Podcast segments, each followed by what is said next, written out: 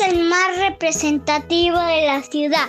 Sus pobladores le escriben poemas, versos y parte importante de la ciudad.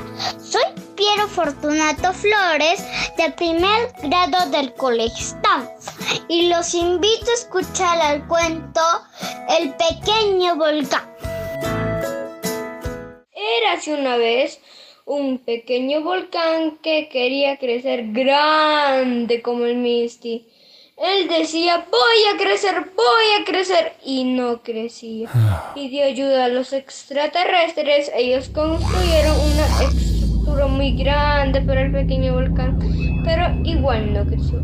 Finalmente, el volcáncito entendió que debería ser feliz como es. Felicitaciones, José. Muy bonito tu cuento. ¿Y cuál es el mensaje que has querido dar a conocer?